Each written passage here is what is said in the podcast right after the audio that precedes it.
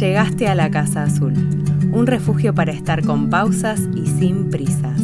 Acá conversamos sobre comunicación consciente, sostenibilidad y desarrollo profesional para mujeres que quieran transformar sus vidas laborales en una que también transforme al mundo.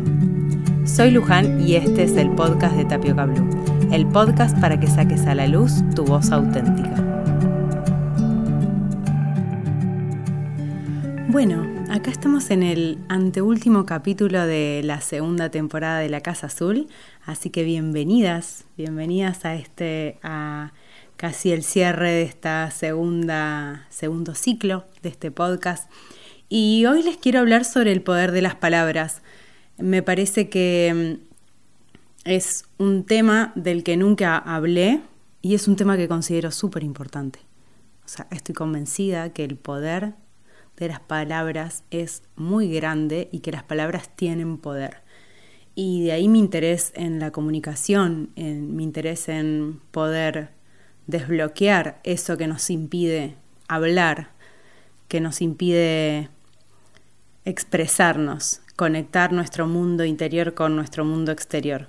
Pero antes de ir a ese tema, te quiero contar un par de cosas. Cuando me lancé a emprender y ayudaba a otras mujeres a comunicar y diseñar sus eventos, sus calendarios editoriales, sus páginas web.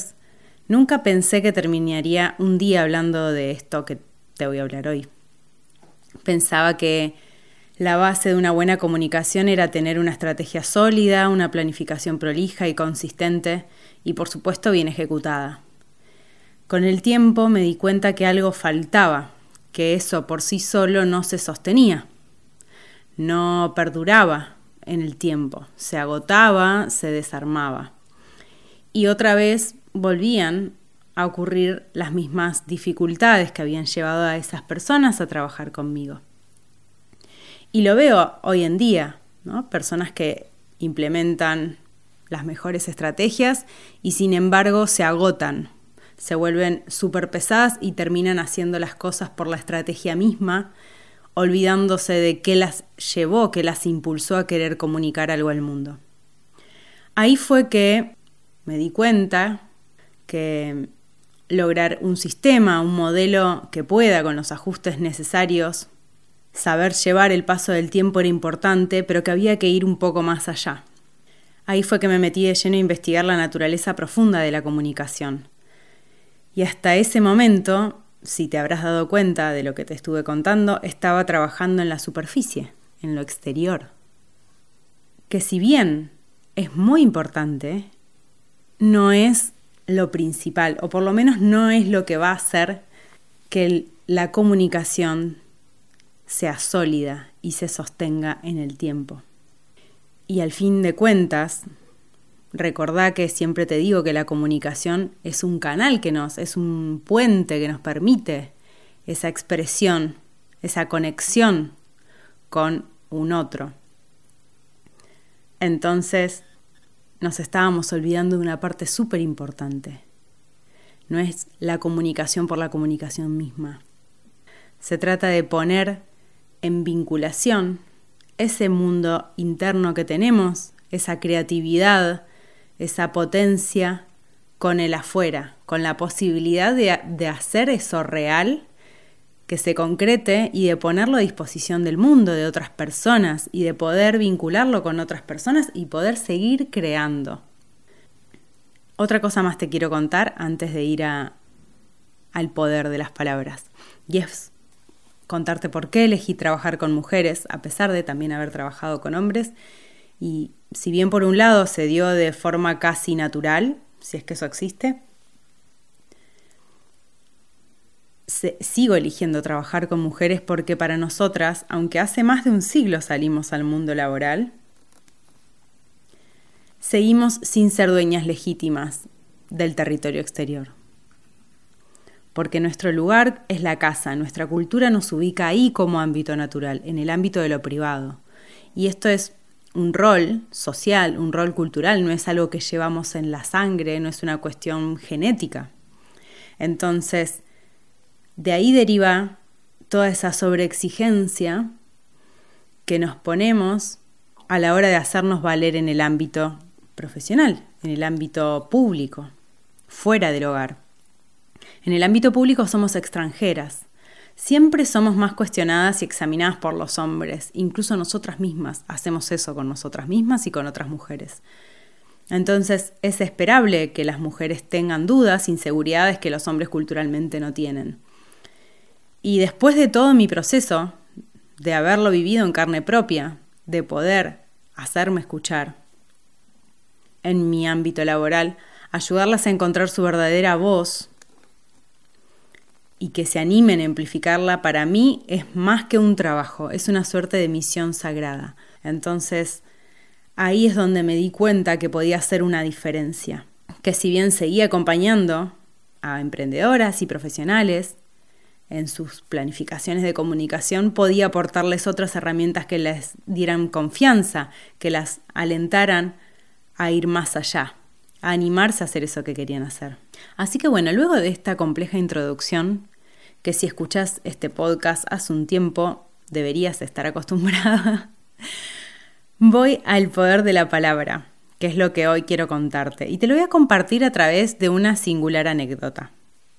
Mi país salió campeón mundial de fútbol hace muy poquito, y para un país como el mío es la gloria y la alegría más grande que puede tener. De hecho, sin ir más lejos, el recibimiento de los futbolistas fue súper caótico, espontáneo, asistieron más de 4 millones de personas, se convirtió en el evento futbolístico de mayor magnitud en el mundo. Así que mi país es muy particular con el fútbol y con un premio como este. Y no exagero cuando digo que es la alegría más grande que puede tener lo que fue el recibimiento de los futbolistas, esto que te cuento es un, es un claro ejemplo de eso. Ese triunfo llegó también con mucho sufrimiento y mucha angustia. Y fue muy esperado, muy deseado. Y vos decís, ¿qué tiene que ver el fútbol, una copa mundial, con la comunicación y con el, con el empoderamiento femenino? Ya vas a ver. Tené un poquito de paciencia que ya vas a ver. Y en mi país es normal escuchar a las personas decir que para que te vaya bien en la vida, para lograr algo hay que sufrir, hay que sacrificarse, que nadie nos regala nada. Incluso es la raíz de que seamos un pueblo muy apegado a las celebraciones, a salir de fiesta cada vez que hay oportunidad, porque no sabemos qué puede pasar mañana.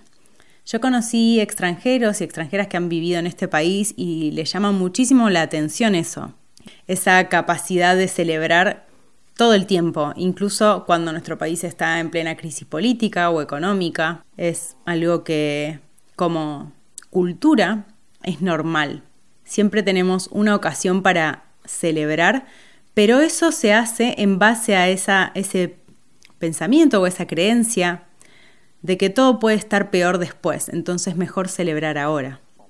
Esta constante actitud celebratoria que tiene mi país, mi pueblo, eso que en apariencia parece un espíritu positivo, es, la es en realidad la expresión de una cultura del padecimiento y la escasez. Esto que te decía recién de, bueno, mañana todo puede estar peor. Y basta con que converses con un par de argentinos o argentinas para que te des cuenta rápidamente que viene por ahí la cosa, ¿no? Y también me pasó escuchar desde que empezó este mundial, a cada uno de los futbolistas, a cada una de las personas del cuerpo técnico entrevistadas, a cada una de ellas les oí decir que nacimos para sufrir y que después del sufrimiento viene una gran alegría. Y no solamente se lo escuché decir a ellos, sino también a amigos, amigas, familiares, a toda persona que sigue el mundial es como nacimos para sufrir. Esa es nuestra frase de cabecera. Cada persona con la que conversé sobre el mundial me dijo esto, nacimos para sufrir. Los y las argentinas estábamos convencidos que íbamos a ganar esta copa. ¿Por qué? ¿Por qué tanto convencimiento después de 36 años de no tener ningún título mundial? Porque ya era hora, porque ya habíamos sufrido demasiado, que ya nos tocaba. Cada partido que disputó la selección fue una agonía. Y esto les aseguro que hasta lo viví en carne propia. Fue muy duro. Se vivió con mucha intensidad y angustia. Y si no hubiese sido así, si los partidos hubiesen sido fáciles, no estoy segura ¿eh? que no hubiesen tenido el mismo sabor la victoria para nuestra cultura, para nuestro pueblo. Incluso todo el mundo estuvo de acuerdo en que el último partido fue perfecto. Y les voy a definir lo que significa perfecto para mi cultura. Un partido en el que Argentina venía ganando, lo empatan en el último minuto, hubo alargue, lo venía ganando de nuevo, fue empatado otra vez y se resolvió por penales. Eso es la definición de perfecto. Puntos, sufrir. La palabra se hace carne. Si creemos que solo el sufrimiento nos trae alegría, eso es lo que creamos. Tanto los futbolistas como el último hincha argentino estaba convencido de que íbamos a ganar esta copa y la íbamos a ganar porque ya habíamos sufrido un montón y porque íbamos a sufrir cada partido. Y así fue. Lo convertimos en una realidad. La palabra sostenida en el tiempo crea una realidad a medida. Porque primero tenemos un pensamiento, cuando sostenemos ese pensamiento, cuando sostenemos esa idea y la masticamos y la trabajamos y le damos vueltas y le damos vueltas, la convertimos en una emoción y esa emoción la convertimos luego en palabras y esas palabras las convertimos en hechos. Piensen en una situación en la que ustedes se levantaron con un pensamiento dado dando vueltas en su cabeza. Y en vez de dejar el pensamiento de lado, siguieron durante el día alimentando ese pensamiento. Y ese pensamiento tenía que ver con una persona en particular, con una situación con una persona en particular.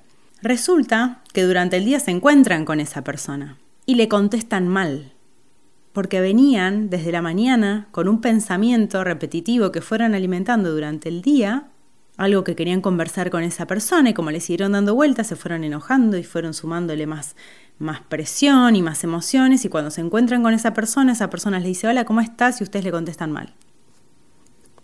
Bueno, imagínense eso a un nivel macro, ¿no? Ha, llevado a toda una cultura. Esa manera de vincularnos con los pensamientos, que lo hacemos de forma individual, luego se traduce también en comportamientos colectivos. El poder de las palabras es que se convierten en la realidad que vivimos. Les pongo este ejemplo porque es muy claro, es súper claro. Pueden ir a buscar, si no son de Argentina, pueden ir a buscar cualquier noticia, cualquier posteo de redes sociales y van a ver que para la Argentina sufrimiento es como, bueno, hay que sufrir para conseguir algo, hay que sacrificarse, hay que dejar una parte de nosotros, hay que matar algo de nosotros para poder conseguir una gloria, para poder conseguir la felicidad. Entonces, cuando les pregunto a mis alumnas y clientas, las preguntas que les hago es porque creo en el poder de la palabra porque a través de la palabra es que podemos exteriorizar eso que tenemos adentro y podemos escucharnos. Que si esa palabra que quieren transmitir sale de su corazón, y no desde el ego o desde el deber ser, el impacto será maravilloso. Entonces, ahí fue que yo me di cuenta que no alcanzaba con una planificación perfecta, con una estrategia prolijísima de comunicación, de redes sociales, calendario editorial, bla. Sino saber cuál era ese mensaje original. Original en el sentido de más genuino, ¿sí? Entonces, ahí es donde podemos encontrar esas palabras que realmente hacen sentido con eso que queremos compartir y la posibilidad de que eso se haga real es mucho más potente que si yo estoy generando una comunicación desde la necesidad de querer vender algo o de querer llegar a alguien o de que solamente me escuchen. Porque eso es lo que pasa con la comunicación, nos olvidamos porque estamos comunicando. Se vuelve en algo, en un fin en sí mismo. Queremos ir más allá,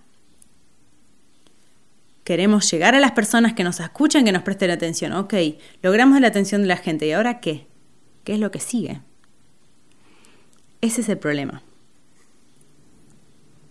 Las mujeres nos hemos construido una imagen de mujer profesional muy a medida de las cualidades masculinas, porque el ámbito laboral históricamente era ámbito de hombres. Acá vuelvo a lo que les compartí al principio sobre por qué elijo trabajar con mujeres.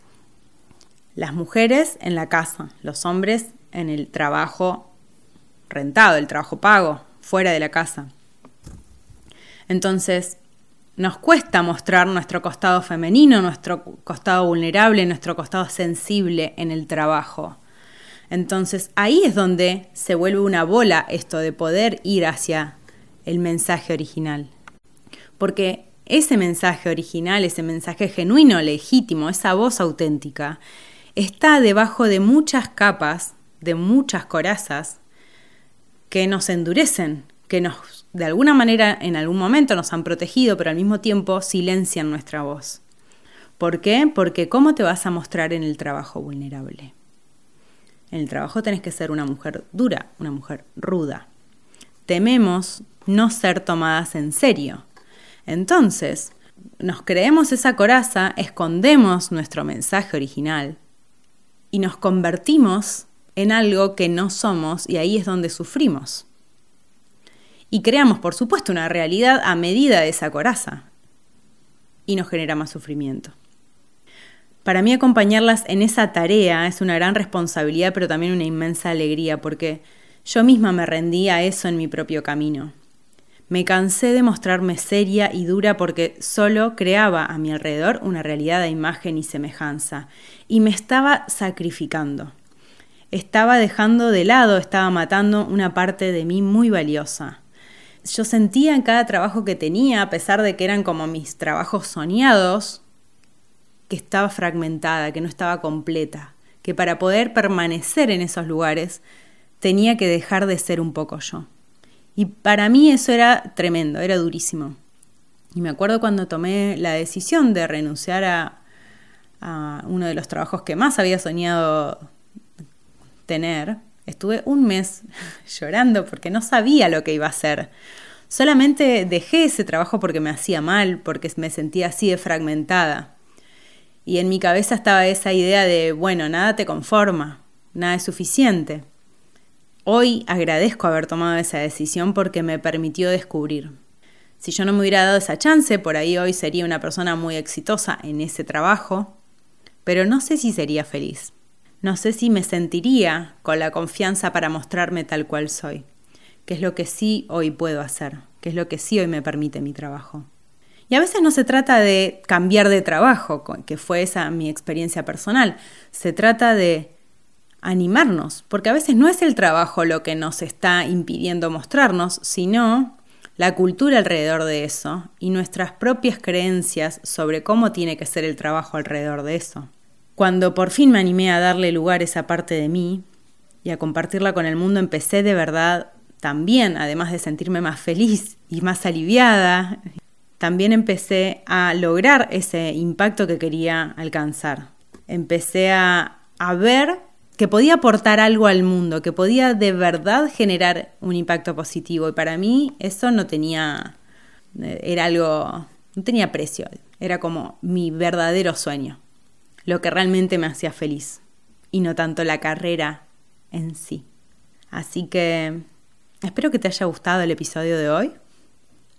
Fue un poco diferente de los anteriores, pero sentía la necesidad de compartirles esto y sobre todo a esta altura del año, donde hay tantas presiones que un poco se los conté en el episodio anterior de, bueno, ¿qué hacemos? ¿Qué hicimos durante el año? ¿Qué metas cumplimos? ¿Qué nos queda para el año que viene? ¿Qué vamos a hacer? ¿no? Donde hay tanta exigencia y tanta demanda y con cosas que a veces no tienen que ver con esas cosas que nos llevan a un lugar más feliz, sino con los mandatos que nos impusieron y que nos autoimpusimos.